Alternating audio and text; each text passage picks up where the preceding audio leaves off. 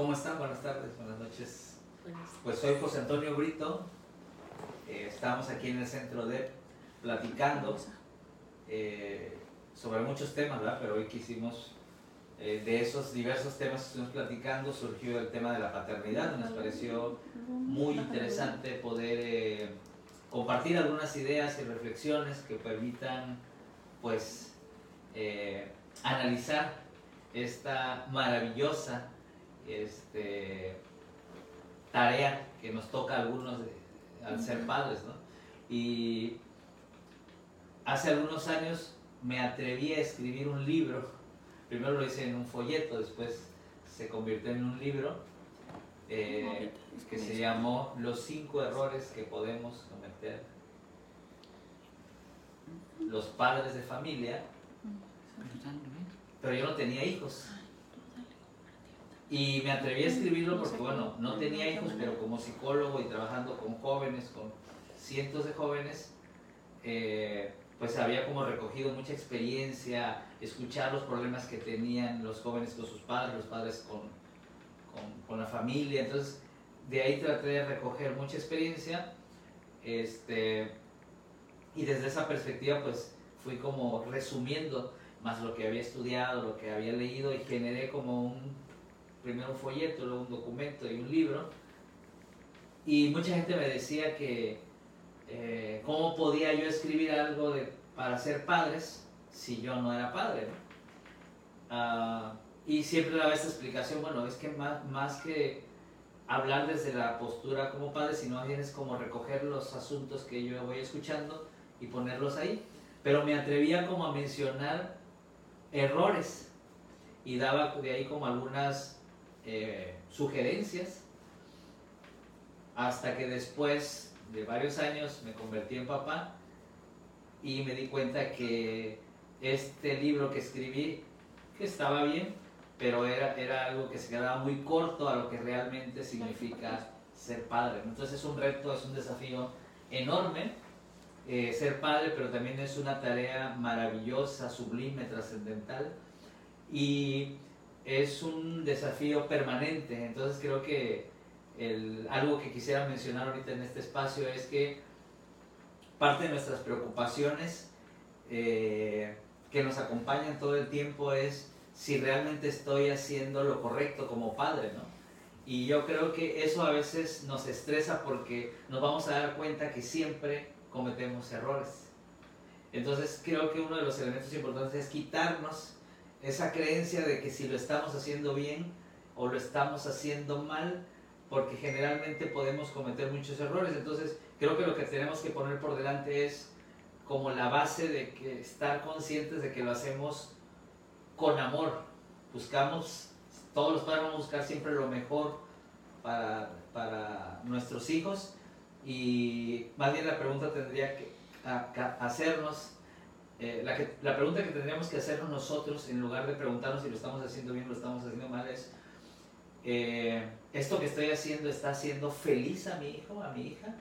Y lo digo feliz porque una de las cosas importantes que se tienen que eh, obtener en la vida es precisamente pasar la vida con la mayor felicidad independientemente de las adversidades, condiciones. Entonces un niño, un adolescente, un joven, cuando este, las experiencias que se vivan en la, en la familia, pues van a ser eh, fundamentales. Entonces, ¿qué acciones estoy teniendo yo en mi vida como padre que le están dando felicidad a mi hijo, a mi hija, ¿no? como padre, como madre. Y entonces creo que eh, nuestros hijos van a estar con nosotros poco tiempo, eh, entonces creo que habría que centrarnos mucho en platicar, eh, en, este, en, trabajar con ellos formas de cómo estamos siendo felices, ¿no? Cómo estamos siendo felices. Y en esta etapa de padres, cuando tenemos hijos pequeños, hijos adolescentes, he también eh, recogido, he aprendido a lo largo de estos años, ya como papá también y como, como psicólogo, eh, la importancia de la comunicación. Eh, las personas, la familia es un espacio fundamental para nuestro crecimiento interior, para nuestra afectividad. Entonces, ¿qué, tanta, qué tanto yo como padre genero experiencias o genero un clima dentro de mi familia que genera tranquilidad y paz para precisamente generar esa felicidad en, la familia, ¿no? en los hijos. Y cuando hablo de generar felicidad estoy hablando de que estemos tranquilos, que estemos eh, contentos, independientemente de las dificultades que se van a presentar. Este, esas, son, esa es parte de la vida y las tenemos que aprender a resolvernos y permanentemente va a haber dificultades, pero creo que la diferencia está mucho en precisamente cómo estoy mirando y enfrentando las dificultades, eh, cómo me siento acogido y protegido y seguro en ese espacio en donde no puedo ser no juzgado, este, sino sentirme muy apreciado por lo que soy. ¿no? Entonces, mucho se ha hablado de la comunicación. Eh, toda la vida siempre se habla de la importancia de la comunicación en la familia, padres e hijos, y yo vuelvo a subrayarla hoy, ¿no? La, familia, la comunicación es fundamental, y es fundamental porque precisamente es uno de los componentes claves para acompañar a nuestros hijos en este proceso de vida. Eh, porque la manera en cómo nos comunicamos con, con, con ellos, con ellas, eh, va a generar un lazo afectivo. estaba comentando hace ratito que eh, Toñito cuando era más pequeño, Toñito ahorita tiene 10 años, pero yo recuerdo que tenía como 6 años y hacía travesuras, como todos los niños, ¿no?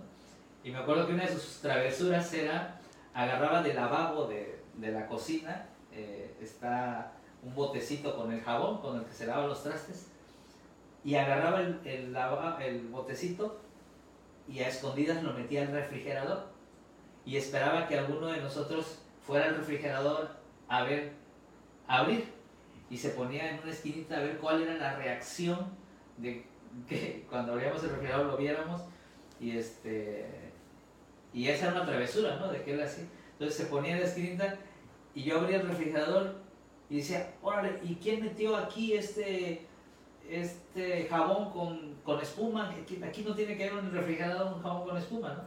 Y Toñito lo veía que estaba en la esquina como sorprendido a la vez riéndose de la travesura que había hecho, ¿no? Entonces, yo como padre podía decir, ¿y quién hizo esta, este, quién puso esto? ¿No ven que se va a ensuciar aquí, va a, va a oler el, el, este, la comida que está aquí? A ver, eh, Antonio, ven para acá, que sea la última vez que haces Posiblemente podía haber reaccionado así, pero no, al contrario, a mí me daba risa y entendía que pues era una travesura. Este, pero esa manera de, de manejar la situación, las situaciones son importantes. Entonces, eh, e, esa forma de cómo nos vamos enlazando, relacionando, comunicando a través de lo que va sucediendo, pues va generando un vínculo.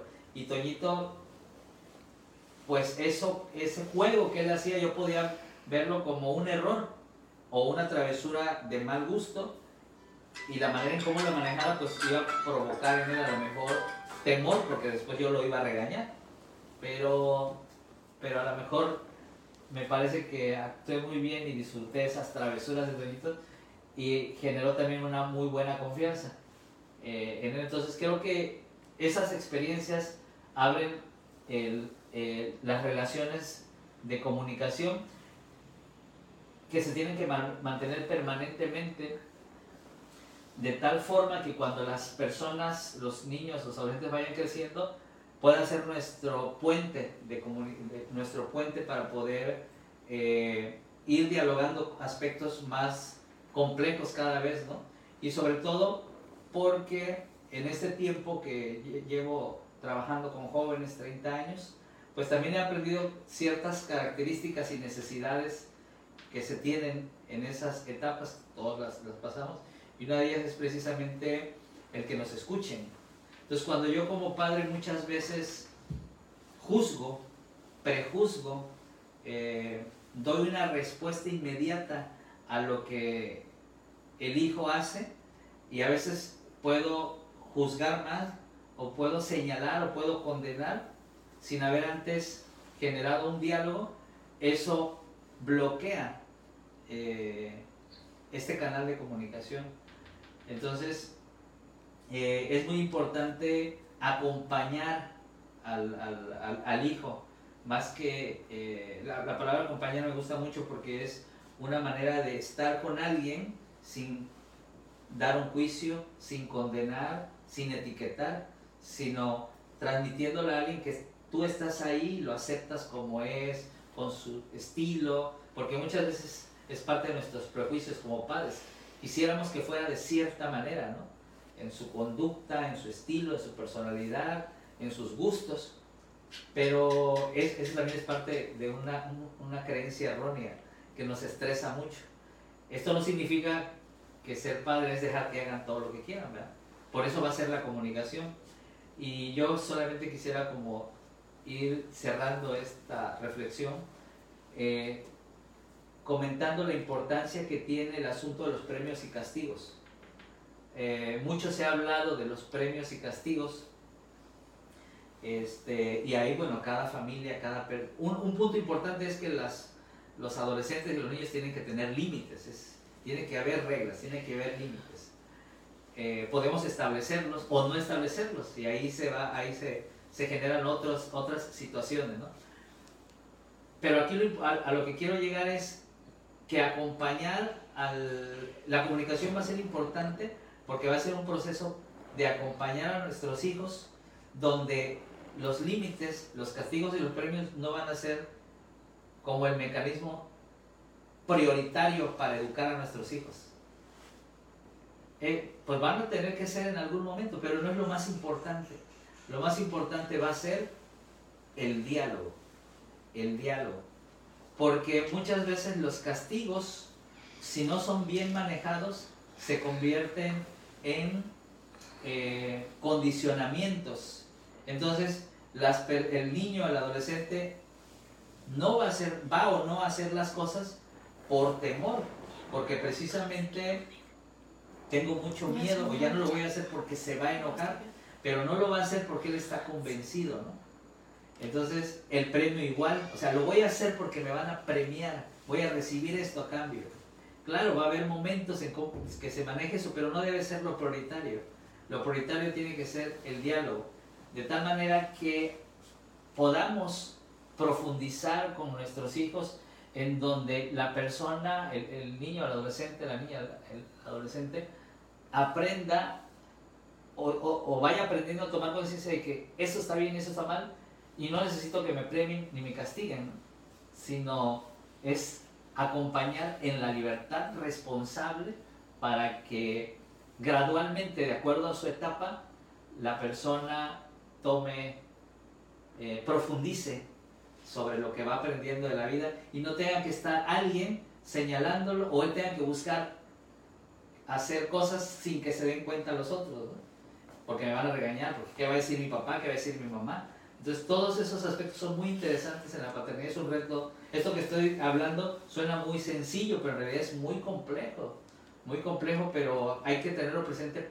constantemente y mucho de ello tiene que ver con la manera en cómo tratamos a los demás. Eh, a mí me sorprende que todavía haya padres de familia que les pegan físicamente a sus hijos.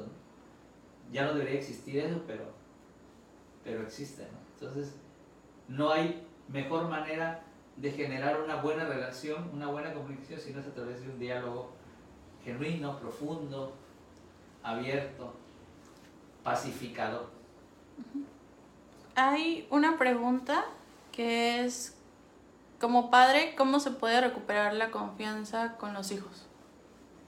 O ese es un reto también muy, muy, eh, no imposible, pero, pero sí es un reto complejo, pero también este, me regreso también a las experiencias independientemente de, alguna situación que se haya presentado en la vida de, nuestra relación como padres e hijos y que nos hayamos mm, dividido o hayamos como perdido la confianza, independientemente de la razón que haya sido, eh, los seres humanos pasamos por procesos, por procesos de vida y eh, de manera natural eh, a veces es importante como tomar distancia para que las personas vayamos como reflexionando lo que hicimos bien y lo que hicimos mal o quién falló. Entonces cuando ya se tomó un poquito de distancia, buscar la manera de acercarnos. Es que a veces queremos que de manera inmediata se resuelva algo, ¿no? Perdí la confianza con alguien e inmediatamente quiero recuperarla. Pero hay que entender los procesos. Posiblemente lo que sucedió con alguna, en una relación fue tan fuerte que no la podemos recuperar de manera inmediata. Entonces hay que tomar un hay que estar conscientes que hay que tomar distancia. Depende de ahí este, la situación en particular. Y después esperar el momento adecuado para volver a retomar la relación y, este, y construir nuevos puentes eh, con experiencias y con, y con hechos. Este, si yo fallé y mentí, pues decir fallé, mentí, eh, estoy, no me siento muy bien con esto, ¿no? Y cuando somos sinceros, cuando realmente estamos arrepentidos si queremos recuperar la confianza de alguien, eh, lo transmitimos. Y, y más si hay un vínculo paternal, o sea, eh, la, nuestra naturaleza como padres e hijos nos va a hacer siempre perdonarnos, reconciliarnos. Entonces creo que es un reto muy amplio, pero creo que un punto importante es tomar la distancia y en su momento buscar reconciliarnos escucharnos. Yo tengo otra pregunta acerca de cómo establecer límites sin que estos límites sean muy restrictivos para los hijos. Eh, la respuesta estaría en poner por delante el diálogo. Siempre el diálogo. Es decir, este, las reglas pueden estar, y están las condiciones. Si tú no eh, sacas 10 o sacas estas calificaciones o repruebas, no te voy a comprar el, lo que te dije, ¿no? O esta vez eh, no vas a salir porque no, eso está. Eso, eso, va, eso va a estar, ¿no? Eh, puede, más está, pero hay que acomodarlo que no se convierta como lo, como lo decía en, el centro, sino aprovechar estos límites que ya pusimos para rectificarlos y decir, yo te voy a comprar eso que te dije porque, eh, porque, eh, porque te lo quiero comprar. O sea, te, no, no, quiero, no quiero que veas que te voy a comprar o te voy a dar permiso si logras esto, sino que te lo voy a comprar, pero quiero confiar en que tú, es más, ni me voy a preocupar, yo ya doy por hecho de que tú no vas a reprobar y le vas a echar muchas ganas. Estoy depositando la confianza en él, estoy dándole como toda la, la autoridad a él, a, la, mi hijo, de que lo va a hacer y estoy convencido, y yo les voy a tratar de decir, porque sé que tú lo puedes hacer. Y me voy a ir tranquilo, ¿eh? porque yo sé que tú lo puedes hacer. Entonces, eso es una carga muy buena para en lugar de estar, tener un peso de, híjole, me va, no lo voy a alcanzar y me van a regañar este, y lo tengo que hacer, es una carga. Pero yo le estoy echando otra carga, más bien me lo van a comparar, no me van a castigar, pero creen en mí, o sea, tiene, tiene la, la eh, mi papá confía en mí, ¿no? Y a veces esas son las palabras de decirle a alguien, yo confío en ti, a pesar de que hayas cometido errores, y creo que tú puedes resolverlo y creo que tú puedes eh, ser mejor en esto, porque tienes la capacidad o porque este, es una carga más eh, alimentadora para su persona, ¿no? lo alimenta más. Entonces creo que por ahí va el asunto. Y como padre, ¿cómo puedes confiar tú en que tu hijo sí va a hacer las cosas que tú piensas que van a hacer? ¿O que sí va a seguir el buen camino? Eh, es que debemos de confiar en que nuestro hijo, y eh, ahí también es una manera de cómo nos paramos y miramos la vida. Las personas son grandes, importantes y especiales por ser personas. Entonces, esta mirada que tenemos sobre las personas, ahora imaginémosla para nuestros hijos. Nuestros hijos son grandes, importantes, valiosos, este, independientemente de sus eh, errores o fallas que se tengan. Entonces, si yo tengo esta mirada sobre, sobre mi hijo o mi hija, eh, se lo voy a decir. Y si falla, no va a pasar nada. pero yo ya le dejé a él, la, certeza de que yo creo en él y que tengo confianza en él y así es. Este, y esa persona, este, pues si finalmente, es lo que yo decía veces, tenemos creencias erróneas de, que tiene que ser así, posiblemente él lo alcance, no es que nos falle, simplemente tuvo otras, eh, otras rutas para alcanzar algo, ¿no? Pero eh, creo que mucho tiene que ver eh, la confianza que le damos. Este, y no importa que falle, ya entrarán otros mecanismos que de manera natural irán haciendo que falle menos. Porque la confianza, el diálogo de comunicación van a ir disminuyendo todo eso. Y, en ese proceso, pues el, hijo o la hija va a ir creciendo y se va a dar cuenta eh, de sus decisiones, de su responsabilidad que tiene y no va a necesitar de su padre o su madre. Creo que ese es el reto más, esa es la misión del padre. Creo que somos mejores padres en la medida que nuestros hijos son autónomos. Mientras menos depende de nosotros es que estamos haciendo mejor nuestro trabajo como padres. Un placer haber estado este ratito con ustedes. Si gustan, igual vamos a estar respondiendo comentarios, eh, aunque ya hayamos terminado el live.